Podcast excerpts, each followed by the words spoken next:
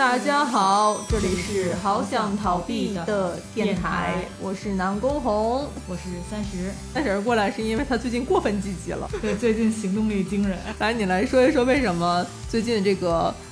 奋发图强，行动力爆棚？对，一切都是因为冠舵，一切都是因为灌篮高手，一切都是因为井上雄彦。这应该从那个井上雄彦的新电影，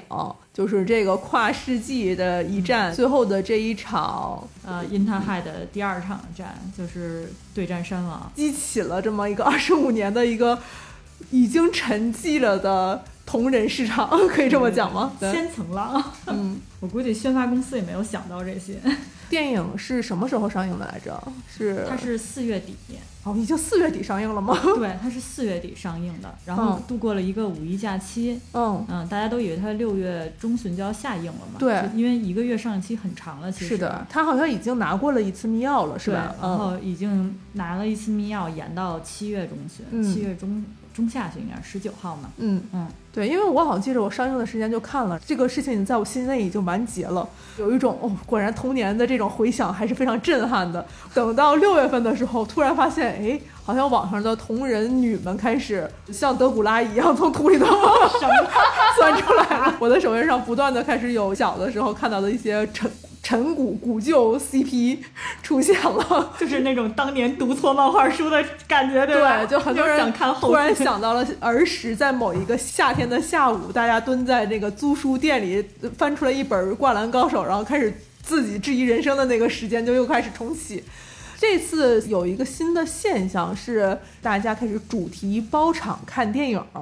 这个事情发生了，你可以帮我们从头的来梳理一下这件事儿的一个脉络吧。这个电影呢是四月二十号上映的，但是他在之前不是在北大做了一场，就是啊，类似于首映礼这样的，像是在篮球馆一样，大家看个大屏幕的那个。对对对，然后。正好这个时间段赶上了北京国际电影节哦，是我人在北京国际电影节，嗯，然后我就只是中间中间买了一场，然后看完之后觉得哇，从这个角色的视角，就是宫城良田的这个视角讲很新，没有看过，并且这部电影命名也是 The First。对，嗯，对，就他希望大家能重回当年第一次看《灌篮高手》的感受。其实就是面对一个没看过《灌篮高手》的人，可以重新认知这个电影。对对对，这是井上的初衷嘛。啊，但那个时候我明确记得宣发，大家还是想。就是宣发的主要的路线还是对，还是想点燃大家当年看漫画的时候那个激动的心情。我个人第一次刷的时候，我觉得还挺喜欢的。嗯，然后但是我周围非常非常喜欢《灌篮高手》的人都有一点，嗯，就是不知如何评价，就感觉可能是呃没有那种怀念过去的感觉。嗯，然后这个电影就这么。经历了五一假期，这样平稳的过去了，也没有见到说很多人去有一个呃强烈的正向的怀念式的反馈。对，然后五一过后，然后忽然就是像雨后春笋一样，然后冒出了几个小芽儿，就是开始有人想说做这种集体性质的包场，但是那个时候就是。呃，只是一些爱好者，然后他们希望说，呃，他那个电影不本身就是两个学校在对战嘛，对，所以他们就说想我们能不能组说对每个角色都喜欢，每个角色都是一个阵营，然后集结到一起，于是就有了一个特别大的一个场在身影。第一场是一个什么主题？就是想把所有在北京看《灌篮高手》喜欢每一个单一角色的人都集结起来。哦，就当时那个想法，就是最开始宣传的时候，那个想法基本上就是属于那种呃。包完这一场，可能就咱就散了，就可能就没有了。嗯，对对对，相当于告别场，其实是对对对。虽然还没到那个时间，但是他就觉得组织这么一场大的，可能后面就是没有这样的，因为当时的整个口碑属于那种对，好像就是往下走的那个状状态嘛。然后结果，哎，这颗石子才是真正激起所有人后续情绪的这个最关键的节点。嗯，就是大家。大家去开始，他出现了，就是他在微信群里开始做的，嗯，然后就出现了各团的团长，就是呃，比如我喜欢流川枫，然后流川命，对，然后我喜欢樱木，然后我喜欢宫城，或者我喜欢赤木等等等等每一个角色，然后每一个角色都会有一个类似于团长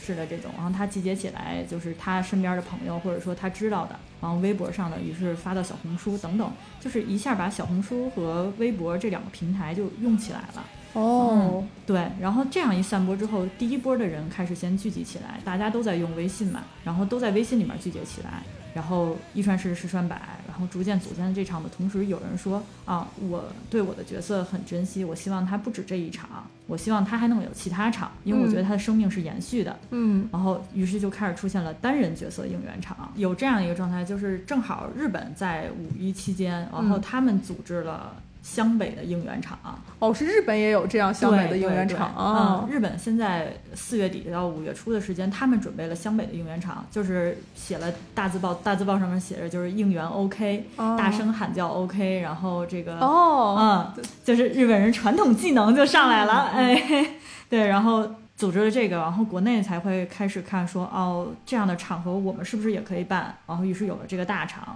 这个大厂，当每个团长去组织自己的人之后，会发现每一组织都会超一百多人，哦，其实那人群就已经积累了很多了，对对是吧？对对对，并不是说二三十那样的话，可能大家就觉得我肯定不会再给单个的，因为我知道我包不了场。对，一包场可能很多都是五十、七十人这样的，或者是七十以上。因为北京是这样，就是普通的厅，就是数字那种厅，嗯。可能就要六七十人，对对对。然后最是然后多的话就一百出头，嗯，然后但是如果你要是杜比厅，就嗯。一下到一百四十人、一百是的，五十是的，人了，嗯。然后再往上 IMAX 厅就两百人、三百人、四百人这样的大厅才是 IMAX，、嗯，然后大家就有一点那种哎，挑战欲望来了，是吧？哎对对对对对 嗯，就是那种互相比比的那个心就来了。嗯，对，然后这个还刚开始就是说，相当于一个大场，希望能像日本一样玩的这样就是刚开始其实定义的就是我在场内看电影的时候，其实有一种比赛的一个气氛可以融进来，大家可以去打 call，可以去应援，是这个对对对切入点开始的，对对是吧对？对对，嗯，大家就想叫好啊。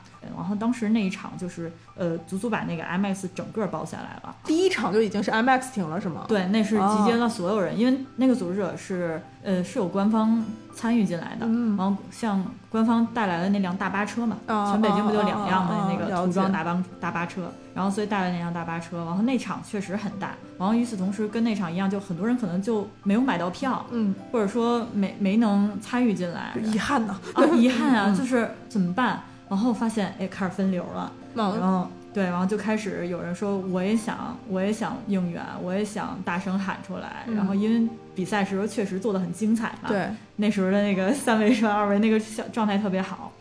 然后大家很想喊，所以就开始分流出来，也有单独给某一个角色应援的。然后与此同时，就是我默默的看到了一件事情，就是我看忽然看到有人想给山王应援，嗯。嗯，然后我就想，山王，哇，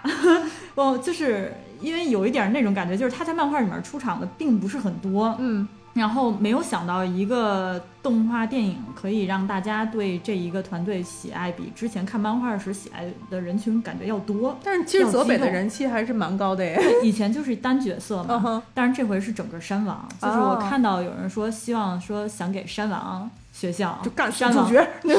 山王功高，嗯一次机会，因为大家觉得就是山王明明是强者，但是这一次就是痛，就是种子嘛，就嗯痛失在这个第二场比赛，他们就回家了。嗯然后我就看山王比赛，我完全就是一是就是有一点好奇，二是我就想想看一看，就是大家都是什么人在组织这样的，对，在你就好组织这信儿是吧？就去了。对对对，然后我就是个人来讲，我觉得那个时候我是闲的，然 后对，然后我就好奇，然后发现真的是就是当时我那场是五月十七号的那场，嗯，然后他们那场最大的就是五二零的那场。哦。就相当于分场，其实比真正的那场大场要提前要准备，因为大家管五二零叫告别场嘛，大家哦。告白场。本来开始最开始叫告别场，因为觉得五月二十这个就该下了，嗯，因为四月二十上嘛，一个月了嘛。嗯。然后结果五二零临时改叫告白场，对，然后结果五二零告白场在之前还有五幺七的这个山王场，嗯然后我就很好奇嘛，因为我确实也被山王的角色就是有一点迷住，就啊小寸头们还嗯挺帅的，小和尚们。对对对，小和尚们还挺帅的，而且感觉就是乖宝宝们，然后被湘北啊一拳给 给打打懵了，然后我就觉得哎很有趣，然后就去了解了一下，然后进到他们那个呃类似于 staff 的群，然后我才知道真的就是一两个人，嗯想为一群人一起做一场包场，大家和同好一起欢呼。然后就这样临时的，他们也是临时的，忽然想组这么一场，嗯，就是还是兴致使然的这样的一对还是很个拍脑门行为，对对对，还是很拍脑门儿。然后进来之后就是哇，就是没组织过的人，确实在组织这样的一个就超过五十人、八十人的这种场次的时候，还是一头 就是一头乱麻。嗯，然后进去之后发现大家没有组织经验，但也是属于纯为爱发电，然后就是全部都是精神发电。然后一点儿也是发现，就是很多真的都是新人，就是很多都是新粉儿，就以前没看过漫画，然后因为哦电影进来之后，然后所以才会对这些角色产生感情，然后呢才会产生热爱，呃，决定去来参加这种类似于带有一定的游乐性质的包场。它其实更像是那种线下交友，互就是有点像嗯 Only 的一种气对对对对质在了。。然后恰巧五月份这个时间没有任何漫展，对，嗯，对，五月份没有任何漫展可以依托大家去发挥这样的一个热情，然后网上的同人的画作也开始多了起来。嗯，然后就在这样一个就是恰好每个点上都有人在往上推的时间，然后一下口碑和这个参与度就全部往上基。本上一下到六月份，唰就满哪儿都是主题场。是的，是的，是的。嗯五月份其实安排的真的不是很多，就是五月份大家属于就是那场五二零没报上的，嗯或者说五二零报完之后觉得自己还想再灌一场的，嗯就相当于多刷嘛。嗯然后就觉得我单独买票自己一人在那儿憋着，我不能吼出来，还不如跟朋友一起找一场哎，能吼是的，呢。嗯，那肯定更自由、更快乐嘛。就有点像去参加什么 演唱会似的了，是吧？对对对对对对到现在为止，你刷了多少场了？哇塞，我最起码有十十五场了。我的妈呀！你可以挨个角色都刷了一遍，还刷了各种主题，是吗？是这意思吧？对，因为很因为后面就是基本上从五月十七号之后就开始自己组织了，嗯就开始要么跟人家一起组织，要么就自己组织，看见喜欢的主题或者喜欢的角色的话，就会参与进去。这个主题你们之间是互相有默契吗？呃，主题会会选嘛，就是说白了就是刚开始先是为角色，嗯呃先先是为学校吧，就是山王学校还是湘北，就是它会有重合吗？假如我要做一个湘北，你也做湘北，那怎么办？诶，这点有一个特别好的一个事情，嗯。就是大家大家互相之间因为全都是粉丝嘛，嗯。然后之间有一个墨守成规，就是呃，如果今天我站的上午场是这个角色单场，嗯你就不要跟我抢场次了。就是这个场次，就之后你就换一个主题，是这意思吗？对对，你换一个主题，哦。然后或者换一个时间，然后恰巧又赶上了五月份，呃，恰巧又赶上了五月份有角色的生日，哦，对，嗯对，嗯。然后七月份也有角色的生日，工程的生日，嗯，然后就这么一连串的，然后大家都希望能跟大家的背号跟数字啊，掺上上关系，嗯，对，所以你就能看到五月份、六月份每每每月的七号、十七号、二十七号，什么十一号、十四号、嗯。十号、四号就全都被占上了，所以你看看这种体育竞技的数字是非常有这个关联性的，是吧？？就也搭上这个电影，它本身带有极强的这种日本文化气息，嗯然后这种日本文化气息会。会给大家带来一些，就是比如数字上的、颜色上的，嗯嗯嗯像学校间的等等这一系列他们传统异能，嗯，我觉得算是，就是这个文化，我觉得是这么着慢慢潜移默化的影响着大家。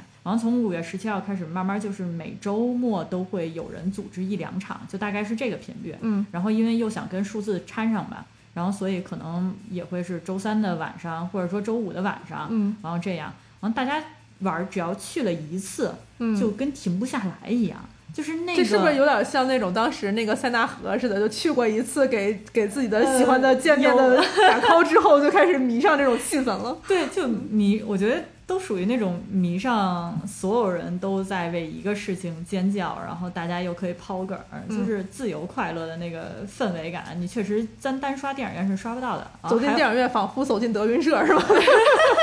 对，然后官方与此同时也在做一件事情，嗯然后宣发方这边呢，就是他们本身手里其实有好多物料，什么海报啊，然后 观影册呀、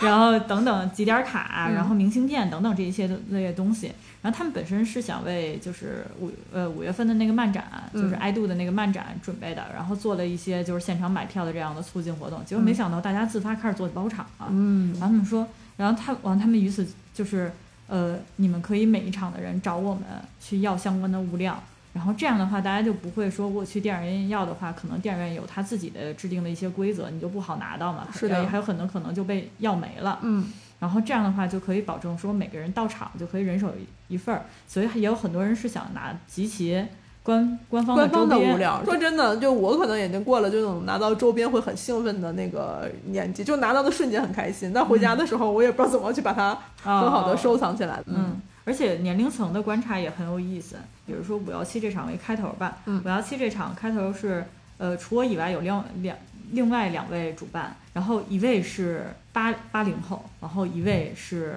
刚大学毕业，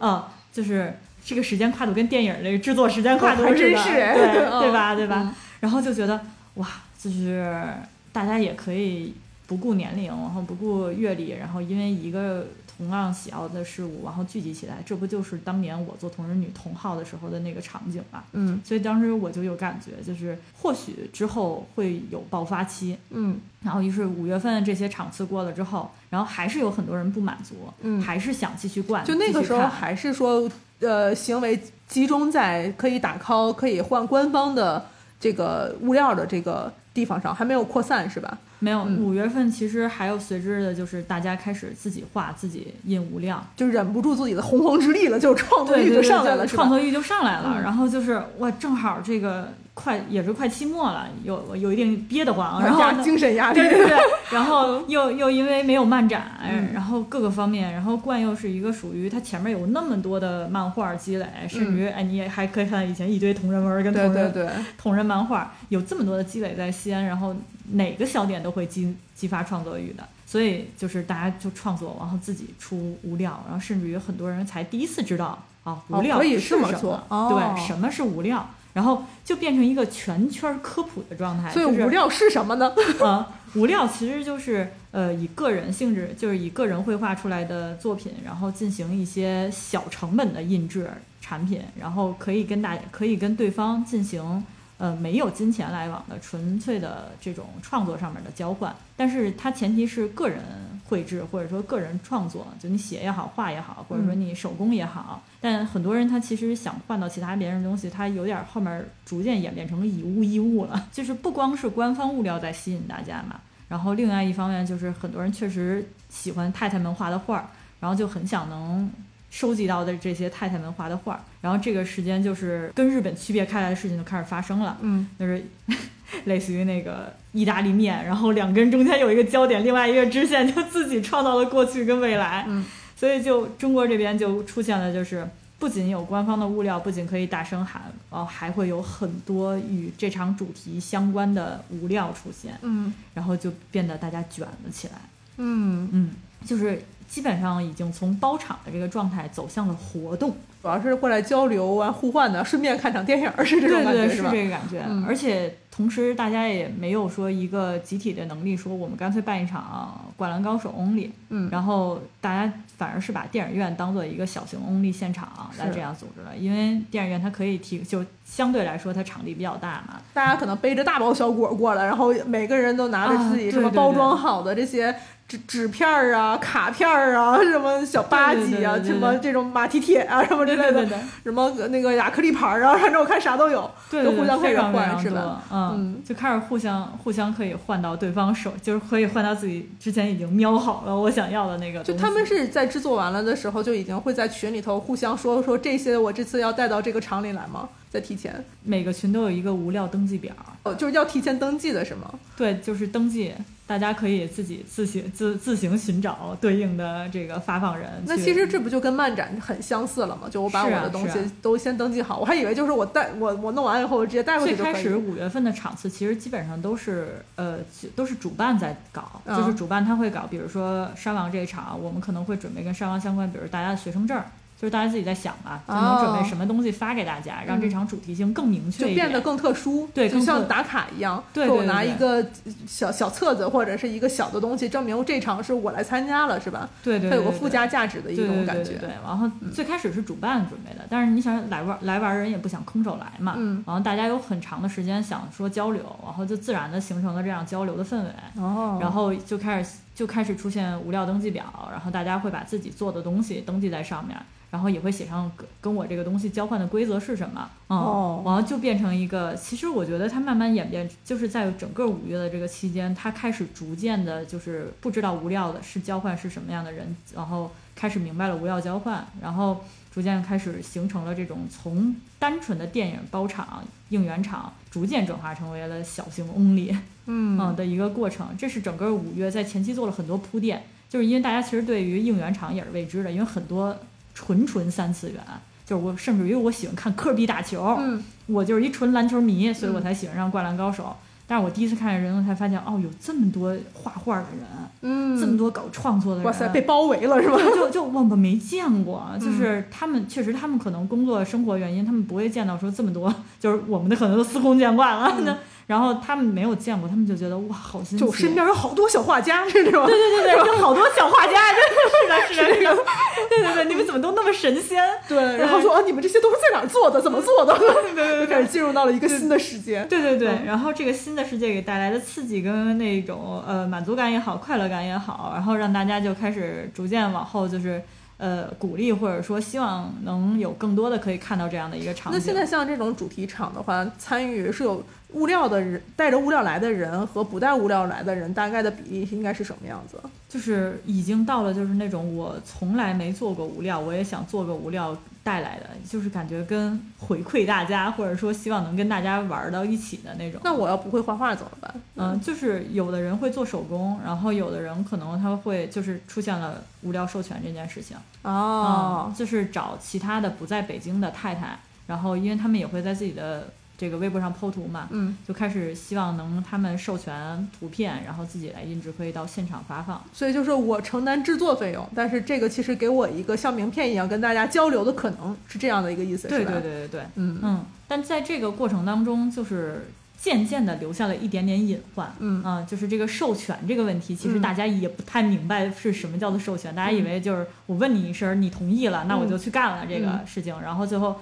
换回来的东西就是我的，嗯，就是比较比较呃怎么讲，比较单纯的这一个思路嘛。但是其实授权这个行为它本身还是需要谨慎的，嗯它带来它带来的后面可能是画者的利益、你个人的利益，还有跟你交换的人这些，就它会产生这些问题，不是因为不是你自己完全在做这个事情。对，因为它毕竟还是有一些成本投入嘛，还带着一系列的这个图的，就是创作和使用的一些细节的要考虑的东西。，对，是的，是的。嗯所以，呃，相当于五月是一五月份整个一个月是在教育大家一些就是基本的玩法，嗯。然后等到六月份就是整体就是一个全面爆发。嗯。就是五月份有了差不多十场左右吧，北京啊，我就单说北嗯。京有十场左右的这样的一个，呃，嗯，应援场的一个铺垫，嗯。就是大家知道该怎么玩了，嗯。具体有哪些环节，然后可能有什么东西更吸引人，更能达成这个人数包场，嗯然后于是到六月份的时候，就是同人女们爆发了。嗯这个爆发是之前也确实攒了好多图可以印了，然后另外一方面就是 CP 开始想自己包自己的场。啊，就是开始进入到 CP 的这个环哎，节，就开始进入到这个，对对对，对就开始进入到各种 CP 的状态。哎，那咱们先把这个时间点叫停，就你们自己有想过有多少的预算投入吗？这件事情？呃，我个人我是会想的嘛，嗯然后但是我不知道其他厂的之间是怎么去想这件事情的。嗯就我个人来说的话，其实你一旦进入到就是 staff 或者说我一旦决定要干这件事情的话，你第一个想到可能就是我要做一张预算表儿，我的脑子就是 PM 启动，做一张预算表儿。就是除了要给要交付给影院的最大的包场费用的这个大头之外，嗯然后剩下的的东西就是我的场地布置费，嗯，然后以及我的本身随票的赠的这些物料的费用，，嗯然后还要包括可能有一些快递、车马嗯等等这些，我必须得把它算出来，不然的话这场就是完全就是作陪式快乐。对，因为你负责组织所有人嘛，安全问题你可能也得考虑，嗯然后所有人聚集在这儿的话，就怎么着也得也得一百多号人吧。你这一百多号人的前前后后的事情，其实你都要考虑。然后，所以在这个过程当中，很多第一次做的人其实都是倒贴钱的。嗯，是的，嗯，就是因为为为爱发电嘛，为爱发电就很容易出现就是。呃，做着做着我就不记得就快乐，就只记得快乐了，不记得说我这个后面的成本，然后回收等等一系列事情。然后我做的时候也遇到了这样的问题，就是嗯会有不停的说，哎，这个点点子很好，我们实现它吧。嗯然后一看钱，我说不能实现，没有钱，我仿佛是那个财务一样。就是主题的票其实是高于直接买的票的价格，会高一些出来，把那个大家参加活动的那个预算包裹进去吗？因为包场的票价要比真正你的市售票价要便宜嘛，嗯然后但是你的东西加进去，其实基本等于市售价。啊，明白了嗯。对，嗯大家基本上呃就是没有花一样的钱，其实收获了更多的快乐。哎对对所以这也是主题场的一个特别好的一个是原因所在，是是吧？嗯嗯，OK。所有的东西种子都已经培育好了，要开始进入到新的化学反应的这个时间段里头，哪些让你觉得，哎呀，好值啊？这样的一些分享会有吗？嗯嗯有看到，就是一个是新粉老粉之间的一个交流吧，嗯就是老粉其实会分享很多当时漫画连载，甚至于说那个看动画的时候的一些感触，就包括这当时对当年对这个角色哦，的。时代的这种，嗯 嗯，对对，时代的印记，时代的记忆，对。然后还有包括他们之后，其实也有那种就是《灌篮高手》的铁粉儿，然后他在看在后面，他就属于也在看着井上雄彦对于《灌篮高手》可能留下了一些哪里可能，比如说《Real》里面他留了一些樱木去美国留学的信息等等之类这些。就是指路是吧？就是前辈说你们往那儿去就有更多的快乐。呃，前辈的意思就是说，前辈负责当考据党啊、然后新人就负责就就负责哇，这知识点记下来，就是反馈真好，真好的，大家有良性的对，然后就这样就变成了一个正正反馈交流的一个状况。嗯，然后呢，老粉其实也挺开心，老粉就是没见过这么多人，就是那个周迅那哇，好多人呀、沉寂了这么多年是吧？对对对，哇，好多人啊，就是忽然一下活了，就这个圈子就变活了，嗯，然后也也是挺开心的。就还好的一个状态就是大家都是女性，就嗯观众没有那有男性去参加吗？就是逐渐大家开始拒绝男性 了，对对对 对，就因这就是为什么我说把时间从 CP 那儿停一下，知道吗？对对对。对，就是追溯回来之后，就是呃五二零那个大厂呢，就是有男性参加，就是它是不限性别的，嗯。然后有男性参加，就确实有一些女性观众看完之后就觉得就是嗯，就是不太觉得这个气氛不太符合自己理想的一个状态，所以还是希望能说就是成年女性大家在一起，基本上主办全是女性，参与者也全是女性，就算它不限定男女性别，男性来的也非常非常少，嗯，嗯，男性仿佛就是作为家属，然后被哦带过来的，就是男性好像对多次刷同样一个电影感到非常的疑惑，嗯你们到底在看什么呢？嗯对，其实对这个东西不是很能理解，所以男性观众自然就在这波浪潮里面就退潮了还。是被洗出去了，相当于。对对对，嗯他们也不太让想重复参与这样的一个活动。嗯然后女性观众们自己就是水涨船高，就大家非常的嗨，然后一轮嗨过一轮。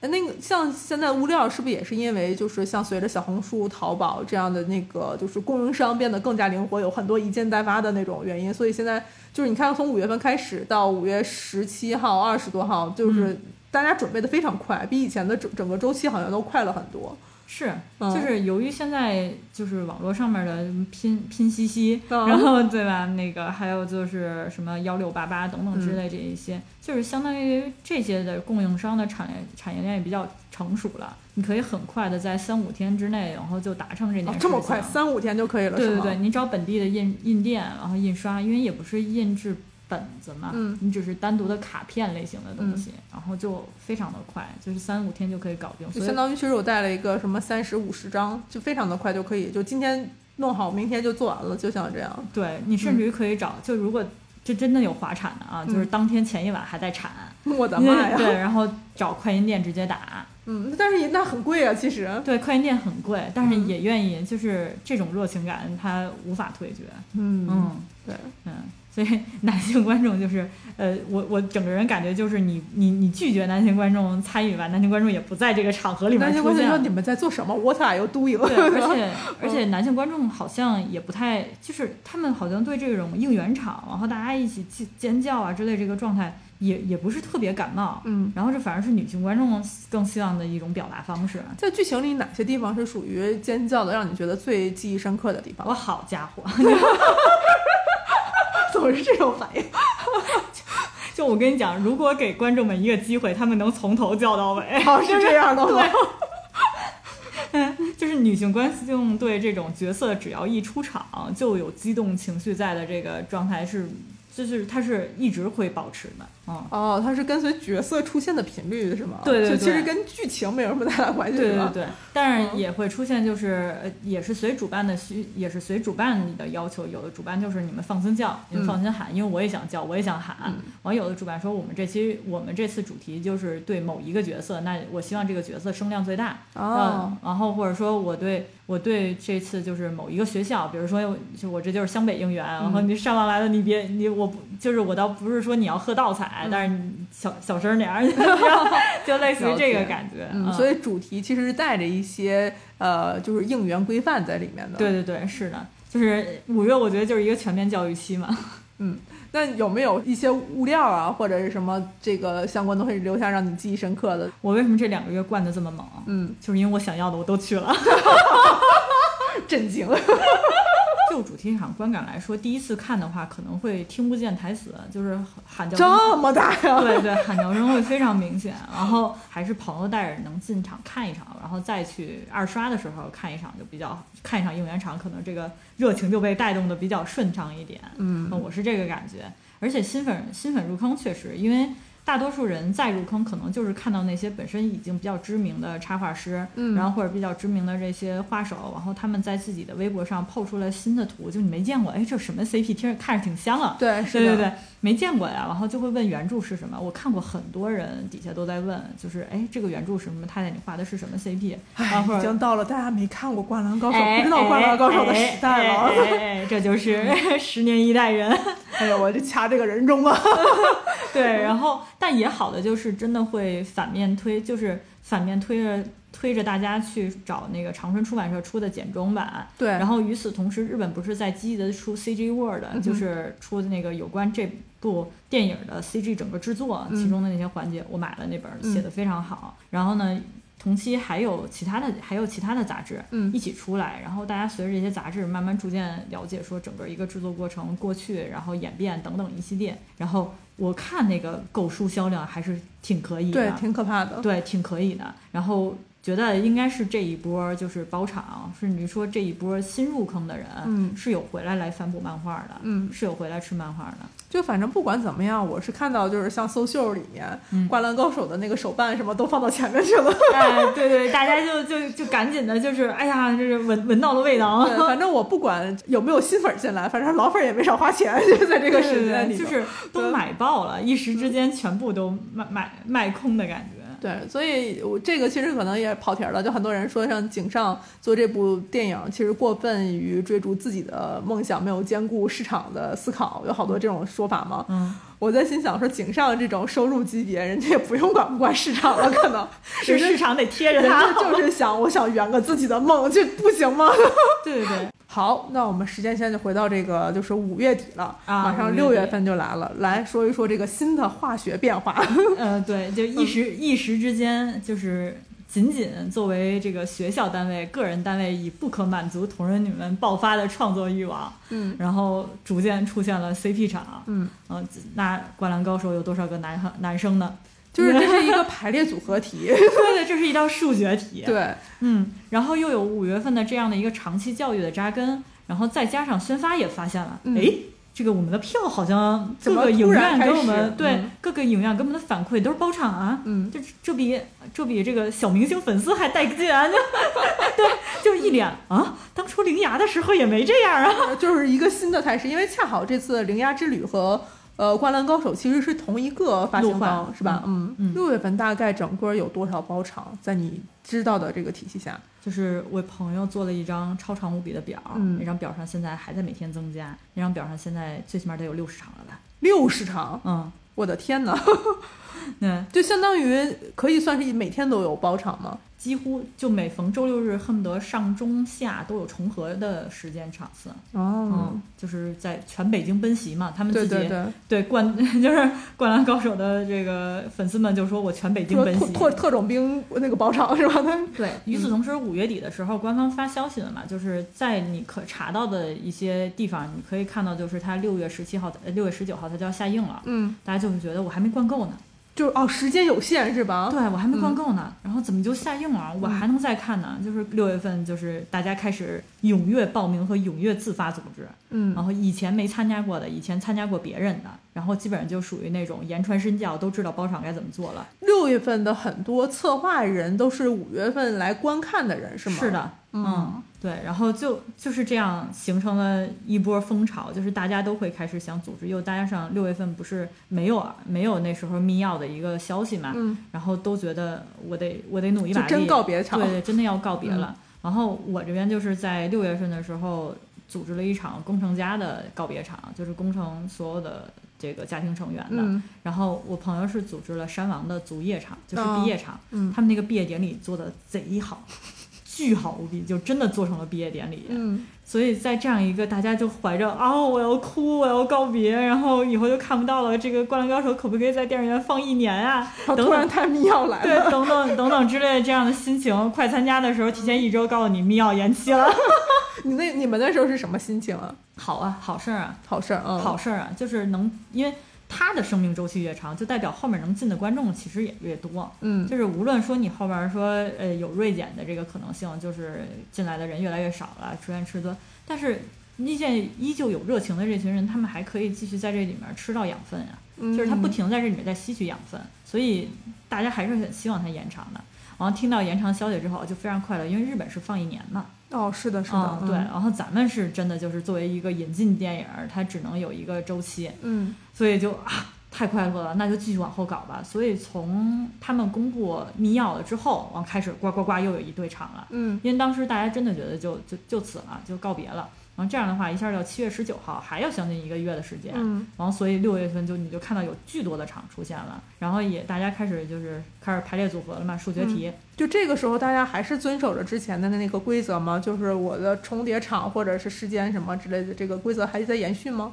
就是还想延续，但是已经很难已经失控了对，已经已经很难了。嗯对，这个时候就是由于数量增多，所以大家就没有这个时间来思考这个事情，所以就就尽管咋的，我先干了再说。对对对，尽量尽量能避开避让开主题。嗯嗯，就是这样一个状态。然后真的就是主题太多了，有美国组，就是去美国的四个小孩儿啊、然后还有还有就是呃队长组、嗯三年级告别组。然后还有就是，呃，对，甚至于从来没出场的岭南队，然后也有他们的领，简单说，我就闪过几帧。我闪过颜色，对，然后呢，总之就是就是没有出现的组，没有出现的学校，但是它确实是在《灌篮高手》的漫画里面给到了就是生命力，嗯然后这些他们也希望就是说，哪怕我 哪怕我在这个电影里面没看到你们，但我也希望能有你们的一个应援场。那像他们的应援场的物料，其实也是就是岭南的物料吗？对，是他们各自的物料，就是自己做。哦对，然后官方他们就是我见着觉得比较呃，我觉得比较有意思的物料，一个是官方的这个物料的其他角色的衍哦，生。扩展是吧？扩展，嗯，因为官方只发了湘北的物料，对没有任何山王的物料，是的所以大家开始疯狂自己画，就是自己画山王的物料。嗯然后因为官方发的那些就是五虎的那个明信片、嗯卡片，就它大概是有一个呃井上的画风以及那样的一个构图颜色，嗯大家就开始仿照这样的状态去做山王的。是，啊你要相信，就是《灌篮高手》粉丝，他能画的让你根本看不出来是谁画的。是的，是的。然后我还见过特别牛的地方场，是、嗯是。呃，广西厂，然后他们画了广西民族服饰。我的妈呀！对的，好，我好像见到了。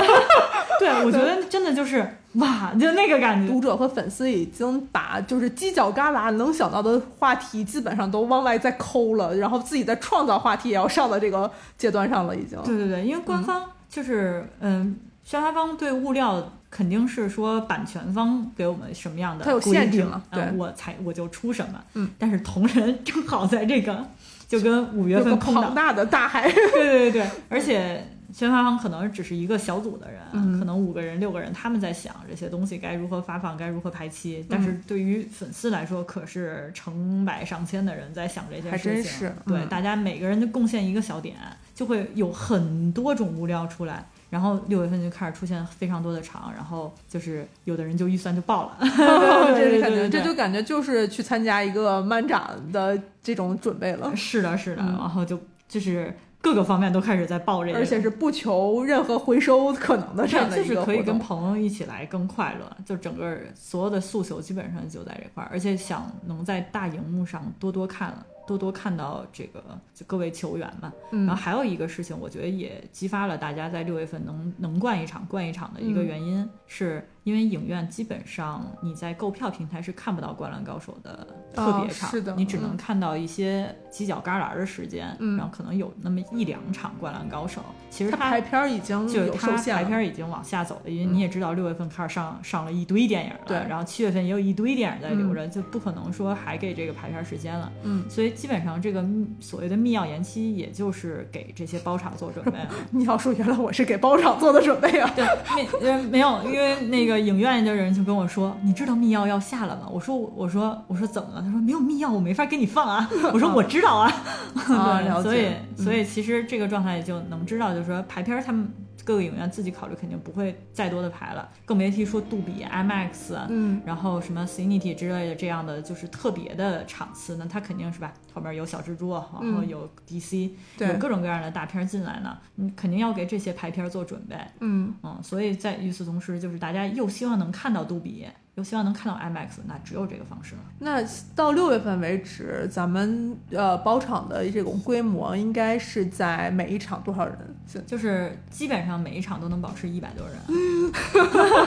嗯，人确实是一直在满的。那那去包场的人是像你这种一下就连刷的人多一些，还是说不不断的在有新人在进？就是有新人也有连刷的人，但是还是以连刷的人为主。为主嗯对，就是重复性极高，重叠性极高。了解，嗯，对，就基本上一开群就又是你。好的对。对然后，如果你看，如果发现有很多新人的话呢，可能大部分都是从小红书来的，还有刚刚结束考试的，嗯，对，嗯因为六月份很多都是承接了一自由群的孩子，对，承接了一群高考生嘛，那嗯高考时是真憋着，然后还有一群高二的学生，他们是基本上六月入坑了，嗯六月份才开始哇解放了，六月八号结束了之后，然后赶紧进电影院去看，然后才加入一个场，嗯。是六月份刚开始刷的，那他们可以进入到六月中旬跟六月中下旬的这些包场里面，然后甚至到七月的这个包场，等嗯。这一波考试再结束了，暑假正式开始的时候。然后又会承接一波学生，相当于他们做的就是关，就是宣发方做的这个算是密钥延期，延期到七月十九号，是为了能吃进去一部分暑假。啊，了解了。嗯嗯，你觉得遇到了一些问题吗？或者是困难，是之前没想过的？嗯，之前有觉得是隐患，但是、嗯但是觉得就是这种你传我，我传你的教育性可能会达到，就可能会教育到吧。但是后来想的还是过于理想化了，就是虽然没有在我的个人场里面去看到这些事情，然后但是它确实会，它它确实给一部分人带来了不必要的伤害吧，嗯不必要的影响，就是这个授权的问题，无料授权，然后还有包括嗯。这个同人圈儿老话常谈的这种 CP 啊、洁癖啊等等一系列，我见到比较好的处理方式就是，如果我个人很在意的事情，那我在最开始就严格要求，这样的话就是保护好自己，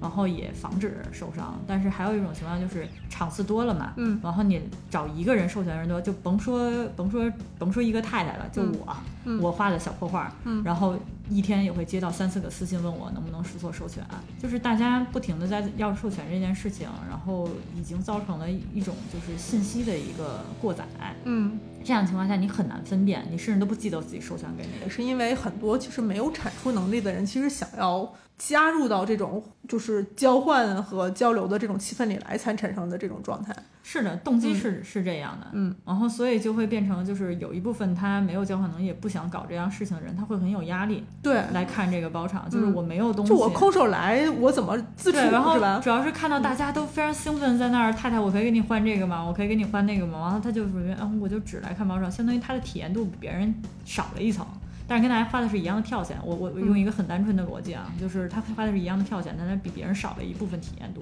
嗯甚至于活动参与，其实其实会觉得有落差感的。像像你们是属于观影前去互相进入这样的交流，还是观影后进入这样的交流？观影前，观影前大概这个交流时间会有多长？呃，一个小时吧。哦，所以你们其实包场的时间是一个小时加观影时间，是这样吗？对对对。哦，那一个小时，我要是说观影前，我也挺尴尬的，说实话。嗯，就其实是这样的，就是签到是提前一小时签到，就在签到这个期间，你们可以做那什么。哦。就就是相当于是一个合并的状态，但是如果你要是觉得很尴尬，你可以我就离开场来，你就来，对，就离开场来，然后拿票就行。但是现在状态就是为了这个排座方便，就是你也是各方面那个要协调嘛。嗯。为了排座方便，就是按当场签到顺序给大家发票，就是给大家发那个从黄金座位开始给大家发票嘛。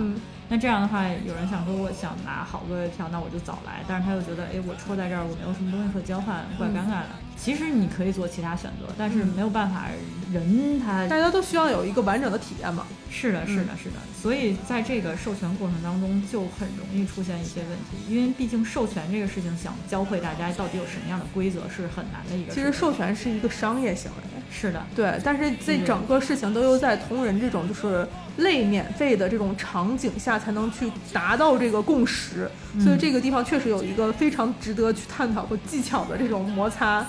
会会存在，对，是的，也不可能有站有一个人站出来说，我就是做版权经理的，我来跟你们聊一聊现在授权的事情。哇，那也不一定能说明白。对对对，就很尴尬。对对对对对对，嗯嗯，然后还有一部分原，还有一部分事情也会爆发一些隐患，就是韩国跟日本不同时都会有同人女进行创作嘛？嗯，你去要国外授权。哦，这个你可能没看到，我没看到。对，但这是这是我这边实际经历的，就是要国外的授权，很多人更不会了。然后，但是他就是想要，然后在看到国外的授权拿回来的时候，完会出现一些贩售行为，这个其实是禁止的，你是不可以的，因为原，哎呀。就感觉像在说版权了，对 就是突然进入到了一个工作的 对要面临的问题。对对对，就是著作权持有者，他他给你的什么需求，你就应该完整去按照他的需求跟他的要求去来处理这件事情。但是回过等等这些人他去做了之后，就其实对于国对于外国来说也造成了一个不好的事情。像中间就出现了一个事情，就是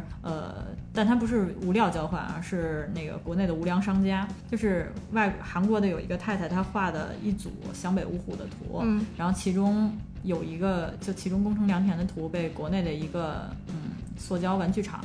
拿来直接做塑胶玩具了，嗯，还做的是 R 十八的塑胶玩具。哦，那个我好像看到了，嗯，对，那个韩国太太非常生气，因为你这是首先你跨国，其次你盈利，嗯，然后。是吧？但那个也不是在主题场的这个环境下去做的，对吧？嗯。但是在这个影响之下，其实授权就不太好进行了。对，大家会觉得有一种就是啊，我其实你你给我打声招呼，但也不一定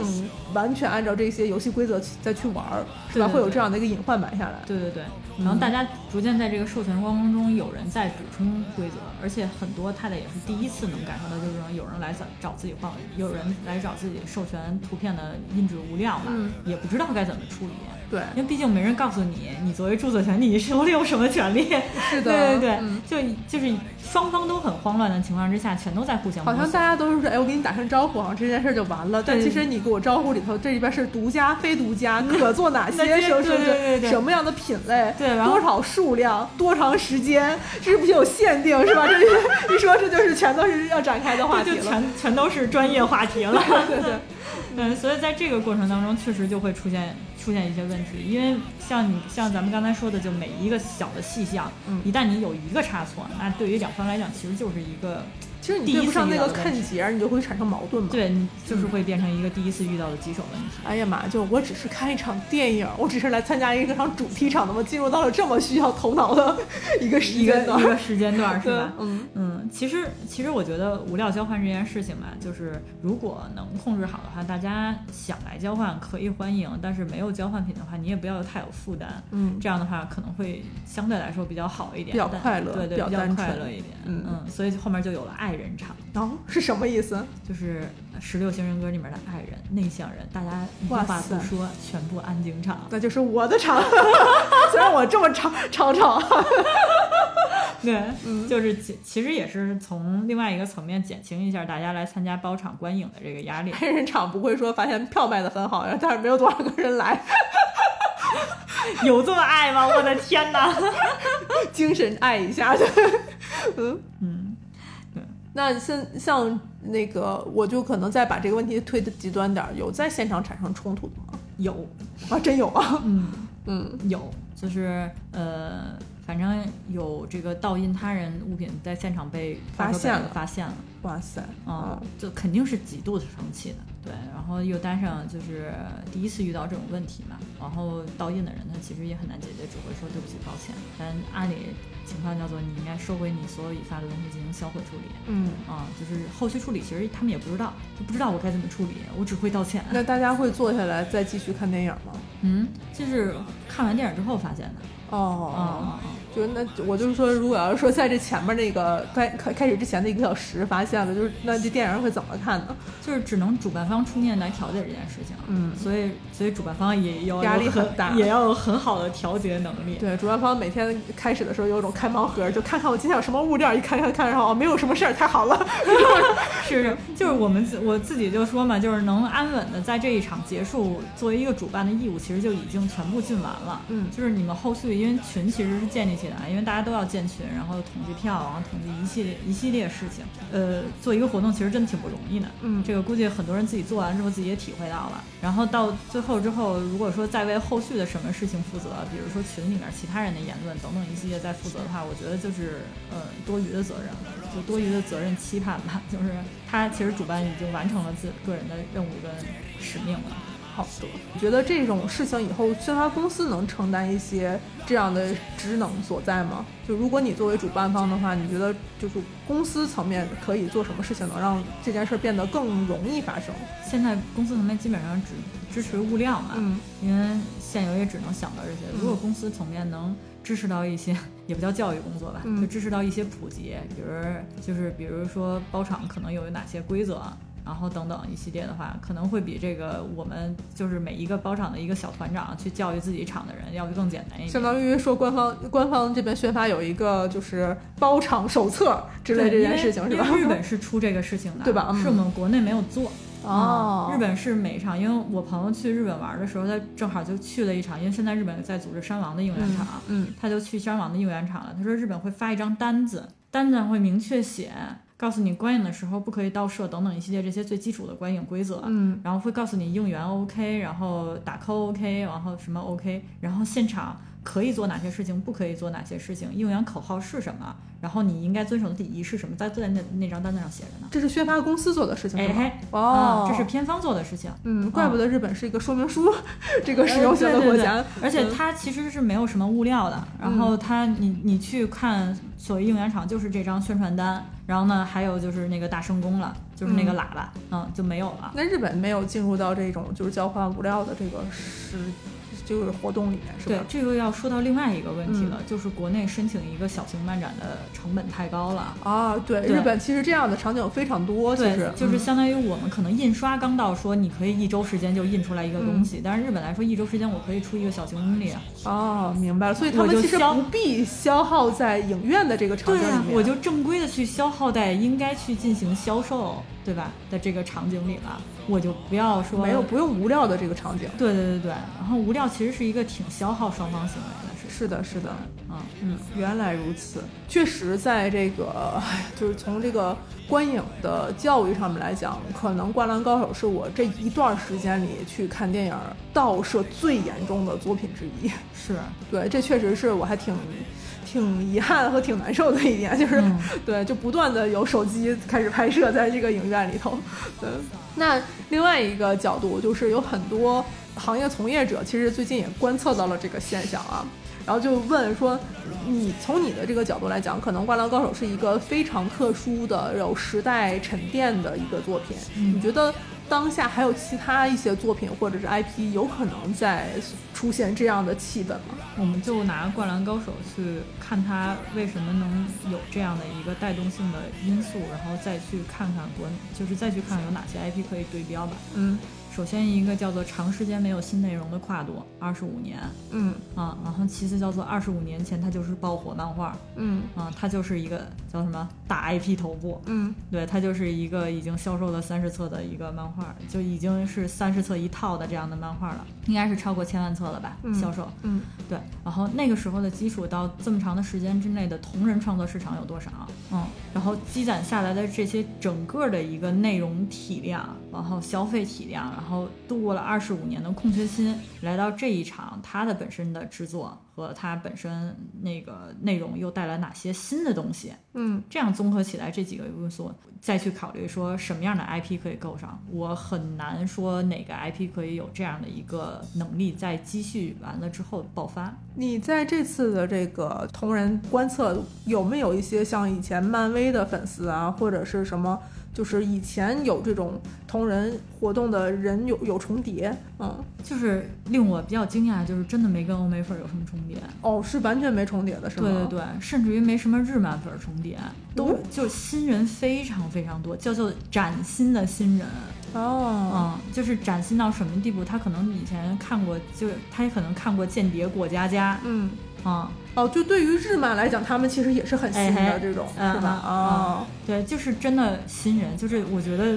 侧面啊，就我个人啊，就情绪激动的说一句，我觉得他可能真的达成了 The First 的这个初衷，嗯，了解。因为我们那天在瞎聊的时候还在说，那你说这是不是像以后？假如超英再有新的这个就是系列，是不是有可能会产生这样的类似的情况出现？像漫威的作品，说大家也会有这种就是呃同人的应援包场出现啊，或者怎么样？嗯，对。然后我自己脑内其实出现的一个作品是，我说假如罗小黑可能再出第二部，没准会有这种 情况吧。我还以为你会说大圣，大圣，大圣的话。就是它相当于《西游记》基础的这样的一个，但是我也不会刻妖怪，妖怪们，师徒们也是有点重口味，是吧？对，然后对你会发现，就是我当时第一次就是我四月二十号看的第一场，看的我第一场《灌篮高手》，我是没有想过我要连刷跟二刷它的。嗯，那个时候我看完之后，我最大的感觉就是，我当时就发朋友圈，我说运动漫画真好啊。嗯，就是天哪，就是那种天然的会带给人的那种感动，那种努力带来的结果，嗯，那种喜悦，甚至于那种满足感，这是其他漫画可能不会带来的。这种运动漫画的纯粹感，真的非常非常的令人激动。嗯，我当时还写了一句话，我说希望他能开一个先河。为今后的运动动画电影开一个先河，这样的话，我就可以看到橄榄球，看到水球，看到一系列排球，对对，看到一系列的这样的一个作品，去就是可以有一天走向一个大荧幕。嗯，对，当时我是这样想的，我觉得我已经算是对这个电影就是。呃，看完了之后，我对他一个就是结束的一个感想了。嗯，但是我没想到后面我进入到另外的一种情绪上头的一个状态里。嗯，所以其实如果以我那时的那个想法来去看这部电影的话，我现在在说哪些 IP 能去对应它、对应上它的话，那可能这个 IP 它本身要是多人物，要有强烈的这种感动，就是这种强烈的这种感动欲望，而且这个感动是没有门槛的。嗯嗯，是的，这个其实已经很窄。很难再碰到的，是的，是的，对，嗯，唉，所以我觉得它就算是一个非常成功的一个成绩，嗯，就是现在好像国内票房六亿吧，嗯嗯，然后六亿人民币，嗯，然后日本票房我不知道是多少，估计估计肯定也也到十了，也到十亿这个地步了。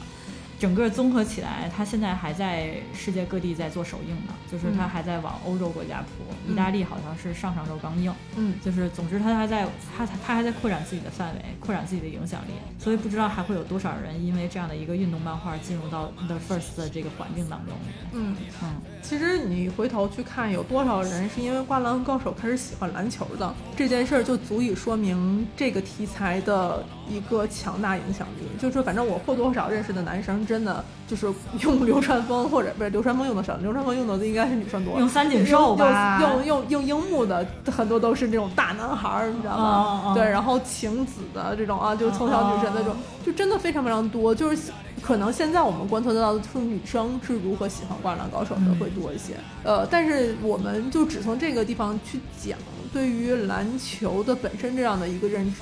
很太多人都是从这部作品开始的。嗯，对，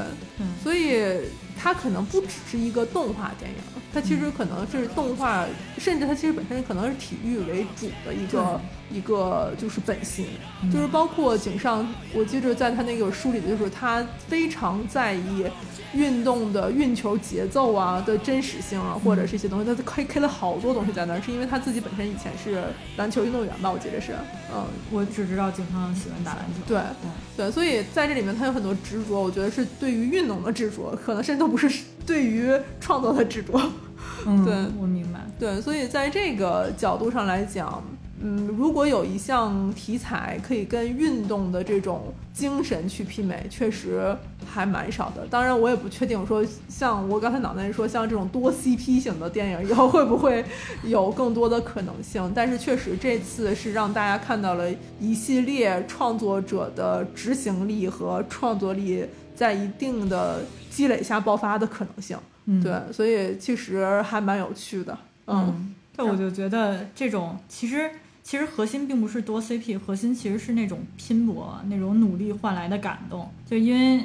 为什么能选择这场，就是跟对战山王这场极大、极悬殊的这种实力差距。湘北作为一个骑着自行车后屁股插火箭 进入到对吧，进入到全国大赛的这样的一个名不见经传的小队伍，对上呢可是上一届就夺得冠军的山王，嗯一个历代强队。对，然后，但是场上你却看到的是，山王很认真的在对待这场比赛，没有任何一个人放松，甚至于他们把湘北当做一个劲敌在对待。嗯，然后湘北也在这里充分的去燃烧他们生命的魅力，就不说樱木贡献的那几次自毁式的救球是行为，嗯对，就其实他的感动点，包括他对于这种就是呃压力，然后给人带来的那种我一定要努力，最后秉就秉持着自己的信念达成功。我觉得他这个核心点，现在再去找同样类型的作品对标都很难找到。我个人觉得啊，他嗯可能不从这个漫画或者说不从这种 IP 来去想它的话，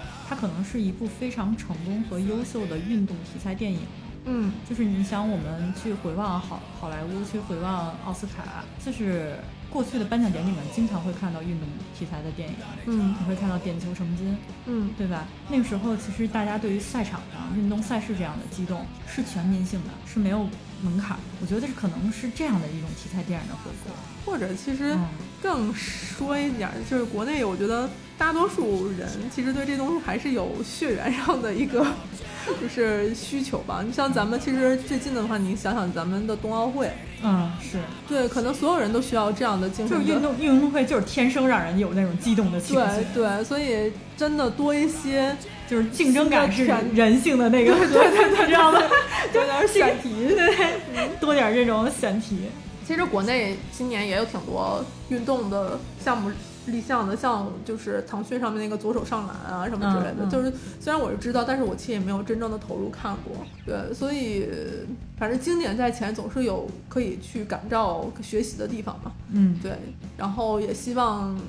反正就我，我真的很单纯，我就希望以后能在电影院里能多收获一些灵魂冲击。是 是，我也是希望希望能在电影院里面多看到多看到这种让我可以激动不已的 时刻，嗯，那咱们就停留在希望这儿吧。